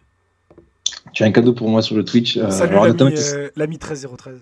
En, en attendant que ça, ça s'affiche, je, lis le commentaire de Zambo qui a pas tout à fait tort quand il me dit Sanson, le problème, c'est qu'il a pris un abonnement à Basic Fit. C'est vrai que rappelez-vous, il est arrivé, il était tout. Ouais. Bah, il a soigné une blessure et les, les- les préparateurs physiques de l'OM lui ont dit pour soigner la blessure, il faut que tu renforces le muscle. Et le problème, c'est qu'il a pas su s'arrêter. Alors attends, je vais lire parce que le tweet que tu vas ressortir, dont on parlait il y a quelques minutes, de 13, euh, notre ami 13, qu'on salue, il nous dit Selon la Provence, à l'Alliance Riviera, Jorge Sampaoli était au bord de l'apoplexie chaque fois que le cuir se dirigeait vers les pieds d'Olivier. Ah, c'est incroyable. C'est incroyable, franchement. Non, pas- t'arrêtes pas là. L'ancien international d'espoir semblait ne Bah, pas comprendre ce qui lui était espoir. demandé. La phrase est folle. Ce tweet est légendaire. Non, mais le, le journaliste qui a trouvé le terme apoplexie, franchement, il faut, le- faut lui donner le prix Albert Londres. C'est un, Ça, ça doit être Fabrice Lamperti qu'on embrasse. c'est un magicien. Franchement, c'est énorme. Les gars, sur Sanson, quelque chose à rajouter ou. C'est peut-être pas Non. le pire finalement sur le, le Alors, révisionnisme. Non, c'est pas le pire, mais moi, je voulais le mettre là juste parce que t'as raison, en fait. Le révisionnisme, il était déjà là quand il était là. Bah oui. Et, et, juste pour signifier que c'est peut-être l'être humain qui t'a foutu le plus en rogne, toi, Mathieu. Ouais, ouais, ouais. Parce qu'on va le dire à chaque fois s'il faut, hein, mais de nous quatre, parce que j'inclus Azir, avec, parce qu'on a regardé pas mal de matchs avec Azir. Azir est quelqu'un de très calme dans la vie, mais devant l'OM, c'est autre chose. eh ben, je peux jurer que Mathieu, devant les matchs de l'OM, Mathieu est plus calme qu'Azir. Eh ben, crois-moi, je n'ai jamais vu personne, moi et Ama compris, alors que nous on est des nerveux, s'énerver comme toi tu t'es énervé sur les passes ratées ou les, con- et les courses de- vers la touche de Morgan Sanson. Oh là là là là, J'ai ce souvenir, je sais pas si tu te rappelles, chez, chez un autre ami Mathieu, lors de OM Saint-Etienne, tu sais, trois jours après le Classico là. Oui, le défaite de 0. Oh, je, crois, je crois ne jamais t'avoir vu à ce point énervé devant un joueur. je le dis aux auditeurs, il y a eu des insultes qui sont parties. Ah ouais, j'ai pas pu me contenir. C'était Ah, c'était incroyable. c'était terrible. C'était terrible. Les gars, est-ce que vous avez des, des suggestions de joueurs là euh, qui, sur qui vous pensez là pour le révisionnisme des Moi, pour joueurs aller chercher très loin, après, je laisse passer les, je Kevin passer les autres. Strootman. Mais non, personne fait de révisionnisme. Ah non, quand il était en prêt au Genoa, euh, pareil, il y a des gens qui commencent à dire oh non, mais euh, à l'OM, pas le bon contexte ou je sais pas quoi. Oh, il était nul. quand tu le vois, ça c'est ça- le vestiaire. C'est pas parce qu'il a professionnalisme. ça. Ouais, voilà, c'est pas parce qu'il a fait un bon match contre Cagliari ou je sais pas qui que ça veut dire qu'on a, on a, on a fait une erreur de laisser Mais partir. tu le mets où quoi. en plus dans le système Sampaoli Tu le mets où là? En défense centrale ou rien Non, mais non, c'était même avant Sampoli, c'était- il part avant que Sampoli arrive. Oui, je oui, oui, oui, par avant. Ben même juste parce qu'il a fait un bon match que, je sais pas, la Gazzetta qui a donné 6 ou 7 sur 10, euh, il y a des gens qui vont dire, eh, voilà, euh, voilà quoi. euh, voilà il- quoi, il s'énerve. voilà quoi.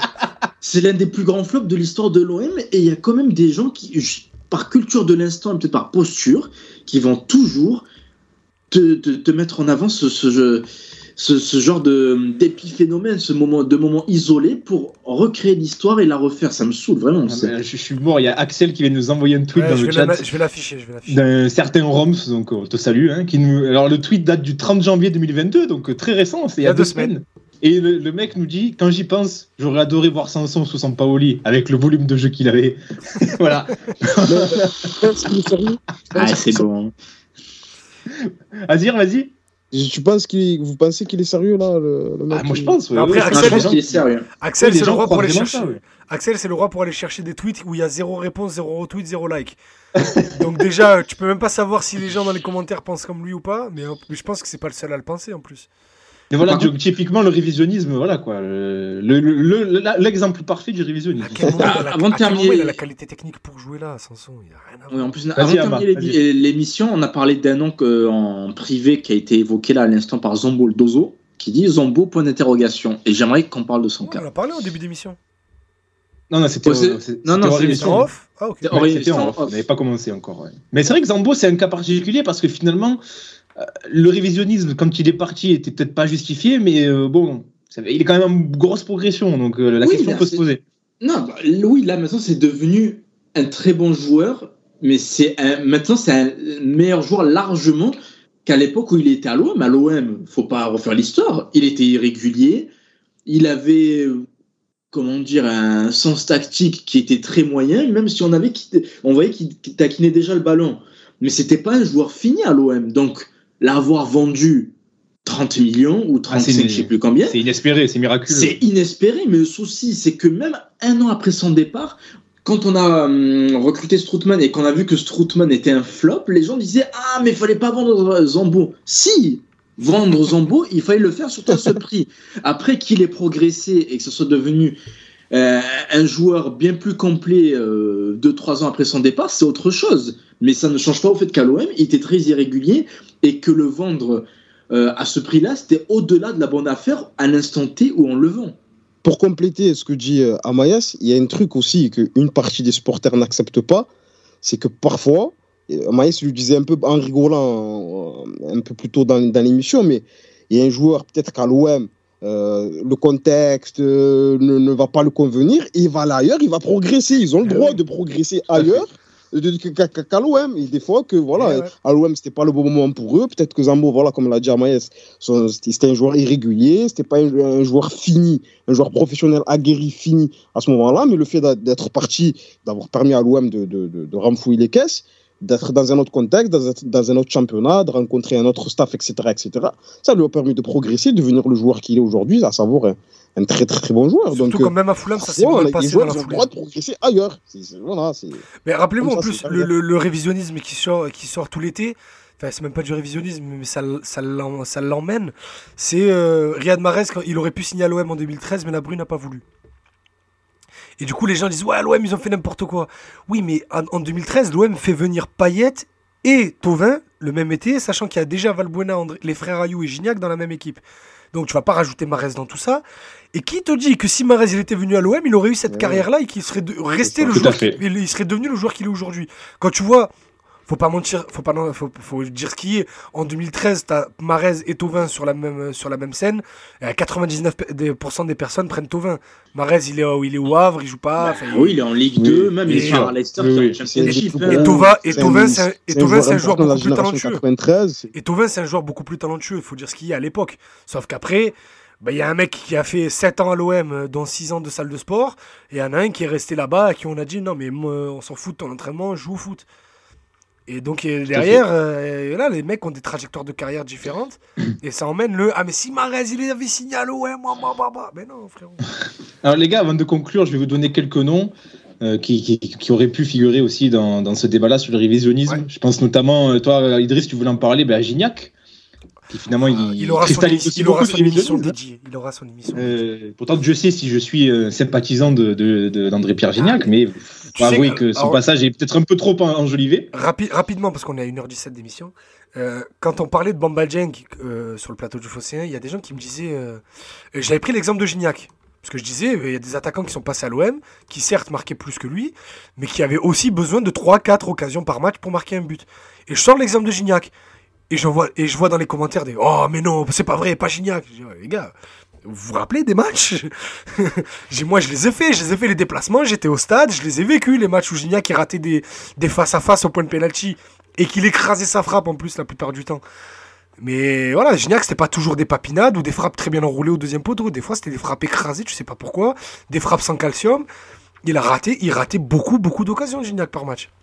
Parce qu'on rappelle que le mec, juste après je te laisse finir, le mec avait quand même une ligne derrière lui pour le servir, avec soit Gianelli Mboula, soit Benoît Chérou, soit euh, Valbuena, soit Valbuena, soit y a eu le- soit Payet. Il y a eu Lucho aussi, hein. Il a eu Lucho, il, aussi. a- il avait des joueurs pour le servir, euh, Gigi. Psartek pour la Gigi. dernière saison, mais il y en avait quatre avant. On fera, on une émission spéciale ah ouais, il y a, il y a aussi euh, un joueur qu'on peut citer, bon, on va pas s'attarder dessus, mais euh, Balotelli, les gars. Je, combien de fois j'ai vu des gens dire Ah, mais on sous-estime son passage à l'OM, etc. Alors qu'on en a parlé dans cette émission euh, très récemment, son passage n'a servi absolument à rien. Ouais, Et- allez réécouter son passage dans l'émission sur les attaquants. euh, Voilà, c'est ça. Allez écouter l'émission Oui. des attaques, tout à fait. Euh, ok, on peut citer. Est-ce que les gars, ça marche pour Lucas Ocampos? Ah ben, c'est ce que j'allais dire. Ah. Campos, vous en pensez quoi? Bah, on en a parlé dans, justement pas- dans le top 30. Ouais. Mais moi, si, je- dans le top il y a 30, du- on en a parlé. Si, si, mais il y a Non. du révisionnisme dessus, vous trouvez? Un Ben, peu quand même. parce Au- que au début, Quand Au il flambait là, très tôt à Séville, là, on Ouais. disait quand même certaines choses. euh. Ouais, ouais, Bah, d'accord avec Oui, les, fin- gens occultent qu'il a été vraiment mauvais les deux premières saisons. C'est même pas moyen, il était mauvais. Il- Ouais, mais au il- final- Moi, il me prenait la tête, perso. Ouais, mais au final, les deux dernières, elles, elles rattrapent. Et je pense que personne n'oublie le début. Oui, oui, tout à fait. Et oui, puis surtout, la, la dernière saison, il- il- je, je crois qu'il est Olympien de la saison en plus. 2018-2019, tellement il n'y a personne. Oui, qui- oui, oui, oui, Je oui. crois oui, que c'est lui l'Olympien de la saison en plus. Ouais, ouais. En plus, en plus, il y a un truc avec Ocampos par rapport à son Hashtag profil Grinta. euh, combatif, euh, voilà, déterminé, où il va faire travailleur et il est c'est travailleur, hein. travailleur, qui fait que dès qu'à un, euh, à un moment euh, à l'OM, on va avoir des offensifs un peu nonchalants, ou quand l'équipe donne l'impression d'être moins combatif, oh, si on avait des Ocampos, eh ben, ce serait différent. Tu vois, il y a souvent, c'était, on va je vais sortir cette. Je vais reprendre ce que dit Payet dans le dernier objectif match. Il dit on en a marre des guerriers, on veut des joueurs de ballon. Il parle de- il a entièrement raison, parle de. Kolasinac. Et... Et enfin, les gars, j'ai deux petits noms à vous donner alors qu'ils ne sont plus d'actualité.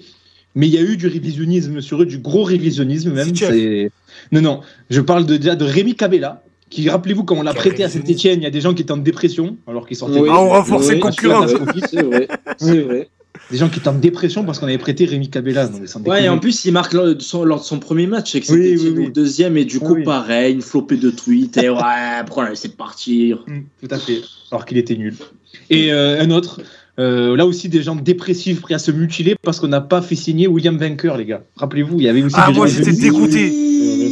Moi j'ai été Oui, dégoûté, bon pas non plus, euh, pas non plus aux larmes, hein, mais, mais franchement j'étais dégoûté, moi le mec était Et il joue encore, William Vainqueur d'ailleurs Il Je joue Ouais, sais pas du tout. Je crois qu'il est aux Ah. Émirats, Ah, si écoute, je vais, je vais regarder tout de suite William Mais au, Vainqueur. final, au final, tu le remplaces par Luis Gustavo, donc bon, c'est pas grave. Mais en vrai, j'étais dégoûté, il est trop fort la, la saison où il est là, William Ah, il est sans club. Il est sans club est- depuis son départ, euh, depuis son départ de Antalya Sport euh, en août On 2020 l'embrasse, quand même. hein. Donc euh, ça crée quand Attends. même. Euh, je, je Mais- crois que je, mais- je vais essayer de le ramener mais- dans l'émission, il y a moyen en vrai. Vas-y, on en parle. Mais, mais au final, il n'y a pas du révisionnisme sur euh, 90% des joueurs. Ouais, je pense. Ouais. Ah, si on en vient à citer William Vainqueur, ouais, je pense qu'il y en a. D'ailleurs, les gars, qui, selon vous, qui seront les prochains là? Euh, ah, des, des Rogier. joueurs qui, qui ont quitté récemment l'OM ou qui vont quitter l'OM, on le sait bientôt, Alvaro. et qui, selon vous, euh, ouais, Alvaro, Alvaro, le number one. Alvaro. Alvaro, ça va être Alvaro, il va partir, ça va être Oui. Nesta. On a laissé partir. J'allais Alvaro, Alvaro, c'est ouais. gros comme une maison. Alvaro. On a Ouais, laissé Alvaro, partir. Pouyol. vous allez voir. Alvaro, Le capitaine, le garant des valeurs et tout et tout. On a laissé partir. Tatsar, je suis d'accord aussi, Ama. C'est sûr qu'il va y avoir. euh, oui, oui, il y a tout le monde, il y, a- il y a quasiment tout le monde qui veut le voir partir à chaque mercato, mais quand il va partir, qu'il va faire six bons mois à Southampton ou je sais pas où, Tu, vas le voir. Tu vas le Et voir voilà. marquer un but de la tête avec West Ham contre Burnley, tout le monde va te dire, et voilà, et oui, ça y est. Ouais, C'est vrai, Axel un a raison. ravageur sur, euh, sur un attaquant de première ligue, là, sur euh, je sais pas qui. C'est Axel- vrai, Axel, Axel a Nielsen complètement raison. Nielsen Kunku, après son match contre Chellington Rovers en D9 anglais. Et ouais, on a laissé partir le remplaçant vie pour faire signer un Gaga Tomo là. Ngato, Teacher, putain, quelle époque ça aussi. Ngatomo, Richard Richard. Richard Greg- Richard. Greg, Greg Teacher. Jonathan Macardy, si tu nous entends. Le prochain joueur qu'on vendra à bon prix, ouais, tout à fait. Bah, donc, tu as les Tatsar sûrement. Sombrero qui nous dit gros, visionni- gros révisionnisme en vue sur l'Irola, sa première demi-saison. Ouais, ouais. Sam- Sampaoli l'a tué. Moi, j'ai un nom aussi, là, les gars, qui. Ça me fait mal au cœur parce que j'ai- j'aimais bien, mais bon, je pense qu'on va y avoir droit, c'est Benedetto. Hein. Parce qu'en plus, il a déjà comment il a, il a fait son premier match, il a marqué déjà. Euh, Euh, non, je pense, ça va. je pense que ça va s'atténuer ça. Par contre, Milik, ouais, ils ont, on n'a pas su l'utiliser. oui. Sampaoli lui a fait goûter le bain. Bon, ça pour le coup, ça serait pas faux. Ah, c'est vrai, c'est vrai, il y a moyen. Euh, Il y a moyen. Milik, je suis en train de réfléchir qui d'autre? Ouais, Luis Enrique aussi, c'est tout tracé. Mais je, mais je pense que les Alvaro, c'est le number one. Alvaro, C'est- numéro 1. Alvaro, c'est vous allez voir, il va partir. On aura perdu le meilleur défenseur de l'histoire du C'est club. sûr. Et Luis Enrique, parce que je pense qu'il Mais va- Alvaro, ça- je pense que ça va commencer même avant qu'il parte. Parce que là, il va, Oui, il va oui, plus oui. être trop, il va, il est plus, il est plus dans, dans les plans du coach et tout, etc. Et, et dès qu'il y aura des moments vraiment compliqués, s'il y en a, eh ben, ça va dire il y a plus le taulier, tu vois, il y aura plus le, Ah on oui, voit non, déjà les phrases. Il y aura, il y a Ouais, plus le de- taulier, celui qui tient le vestiaire, le, re- le relais du staff et tout, etc. il a plus la confiance, donc euh, il peut pas euh, consolider le groupe et tout. On déjà déjà, c'était la Non, mais défaite. Après Nice, après Nice, ouais, on manque de caractère sur le terrain. Pourquoi il n'y a pas Alvaro Hmm. Ah, Ah, Non, mais vous allez voir, en, euh, en, en mars 2024, quand Paris va nous mettre un 4-1, je sais pas où, ça va sortir les montages avec lui, euh, les altercations avec Neymar et ouais, C'est ça qu'il nous fallait, c'est ça. À l'époque, il bougeait pas en face, alors que Alvaro, son premier classico, il y a 4-0 pour Paris. Bah, écoutez les gars, on va conclure sur ça. D'ailleurs, non, euh, dernière question. avant. Est-ce que selon vous, il y a un joueur pour qui un révisionnisme serait au contraire justifié? Quelqu'un qui vraiment, on a, pour, selon vous, on a sous-évalué ou même surévalué. Est-ce que pour vous, il y en a Ah, un qui vraiment, sur qui vraiment c'est pertinent? C'est difficile, hein C'est difficile. J'ai essayé, j'ai essayé d'en trouver. Je vous peut-être, quand vous l'avez Ouais, évoqué dans le euh, dans, dans l'épisode sur les attaquants, peut-être Gomis, peut-être que Ouais, c'est vrai, c'est vrai, c'est vrai, c'est vrai, ça marche. Ça marche, ça marche pour Gomis. C'est vrai qu'il fait euh, une saison à 21 buts et qu'on ben- a un petit peu dénigré, c'est vrai. Tu sais quoi? Je... Laurent Bonnard. On, on aurait pu le citer pendant l'émission. Très. Non, non, mais toi, toi, t'as pas, par- toi, t'as pas participé au, à l'appel pré-top 30 où il y avait Laurent Bo- où on a parlé pendant une demi-heure de Laurent Bonnard avec Mathieu. Mais, mais tu sais quoi, j'ai envie de citer Zambo, mais dans l'autre sens en fait.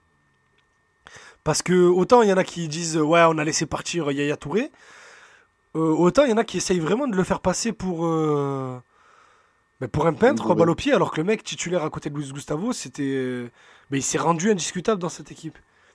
Tu vois ce que je veux dire? Ça va, ça, va dans les deux sens, un peu la lecture autour de Zambo. Limite, dans l'impression que c'était euh, que c'est Ibrahima Sangaré le mec, alors que c'est un vrai joueur quoi, Zambo. Oui, il y a un petit est un très bon joueur. Alors, je, je peux pas Ah oui. passer ça. En plus, Ah, Mathieu il l'aime est claqué, Ibrahima Oui, j'aime Sangaré. bien. Non, c'est pas vrai. C'est faux. Ah, Ouais, Ça c'est- fait trois ans peut-être qu'on le a meilleur- cette discussion, c'est bon, arrêtez-vous. Sangaré, c'est peut-être le meilleur joueur de la Côte d'Ivoire euh, depuis un an ou deux. Ah, tu parlais de Sangaré du, du PSV Ouais, C'était à il est Toulouse. Ah, c'est un mort. bon joueur, c'est un bon joueur. Ah, c'est un bon joueur. Tu ne craques Ah, le meilleur joueur de la Côte d'Ivoire, c'est Serré. le, meilleur... le meilleur joueur de la Côte d'Ivoire, c'est Sérédier. Juste pour la musique. Euh, Pagis, à force de dire qu'il est sous-côté, on dirait que c'est Cantona, c'est pas faux. C'est vrai, Axel. Ouais, Pagis, ça marche aussi. Moi, y il a- était remplaçant, Pagis. hein. La plupart de son temps, à l'OM, il est remplaçant. On va conclure sur ça, mais alors c'est pas vraiment du révisionnisme, mais euh, moi ça me rend un petit peu triste pour lui. Je trouve qu'on bâche trop gratuitement Tovin quand même, hein, les gars. Les gens Euh, sont. on arrête l'émission là, et c'est bon. Est sur la côte, il fout. Non, c'est vrai, c'est trop facile. Ben oui, ben alors. Quand c'est facile, tu mets le plat du pied, le ballon, voilà, réglé. Ouais, non, mais les, je sais pas quand est-ce qu'il y a récemment, là j'ai vu bah, toujours sur Twitter d'ailleurs. Je sais pas, il- c'est- c'est le- je crois que c'est l'OM qui a tweeté sur lui et tout le monde disait, en, de- en dessous disait Ah, c'est qui? On s'en bat les couilles. Ah, les gars. Moi, des fois, je le fais pendant le live du Fosséen. Genre, tu sais, quand, quand, il y a- quand on galère à marquer ou quoi, je fais en vrai, est-ce qu'il manque pas une Tovin dans cette équipe Juste pour foutre la merde et après le chat, ça force. Après, non, je jamais de la vie je le reprends à l'OM, mais que ça soit bien clair. Mais bon, ça va. Un peu de respect pour ceux qui ont, qui ont été bons sur le mode de l'OM, les gars, quand même. Quand même. Euh, J'arrive pas à trouver, c'est vrai que j'ai réfléchi depuis Non, tout à l'heure. mais en mais en plus, fait, en le truc, c'est vu qu'on on voit assez peu de très bons joueurs, faut dire ce qui est, vrai. qu'on les glorifie assez facilement en fait. Nous, on, est- on a tendance à être, euh, à, comme disait Azir, être plus dans la nostalgie que dans, que dans, le, que dans le matraquage gratuit. À part Bah, écoutez, si- mais là, pour le coup, je participe. Si vous en avez sur euh, ceux qui nous écoutent là euh, sur, euh, sur le Twitch ou même en, en podcast, euh, n'hésitez pas à nous mentionner sur Twitter euh, si vous avez idée de, de, de joueurs qui mériteraient justement un, Nicolas un révisionnisme. Euh, Ça m'a bon, popé comme ça. C'est c'est évalué, à- non, il est évalué à sa juste valeur, je trouve, non, Nicolo, euh, son il passage. était fort quand même. putain. Oui, il était fort, mais je pense que tout le monde mec- s'accorde à le dire. On parle d'un mec qui a regardé Thiago Silva droit dans les yeux quand même, hein, sur une saison, Oui, certes. non, mais- mais- Bon, bref. Ça vient de me popper, en vrai, je vous le soumets, Voilà. mais ça se trouve, c'est pas, c'est pas vrai. Dites-nous ce que Bon, vous en pensez. Je pense qu'Idriss, on va aller regarder Inter Liverpool, non Ouais, que tu là, dans là. une minute 30 là. Donc, le montage de l'émission, ça sera fait après. hein. Vous l'aurez Voilà. euh, demain matin, pas de suite. Voilà, tout à fait. Et ceux qui nous écoutent en podcast, comme je disais, n'hésitez pas à nous envoyer vos suggestions euh, pour, euh, pour ces joueurs qui mériteraient peut-être euh, un certain révisionnisme de leur passage à l'OM. Les gars, ben, on se retrouve la semaine prochaine et donc ben, on va commencer le flop 30, Ouais. le top 30 donc des pires joueurs. Ça s'appelle. euh, alors, on, on vous, on vous- on vous expliquera un petit peu les critères, etc. Donc soyez au rendez-vous. euh, alors pas lundi parce qu'on a match, mais ce sera mardi certainement. Ouais, mardi prochain, mardi 22. euh, soyez au rendez-vous, ce sera le début du flop 30. Voilà, voilà. Ben, écoutez, bonne semaine à tous. On se retrouve la semaine prochaine. Salut. 哦。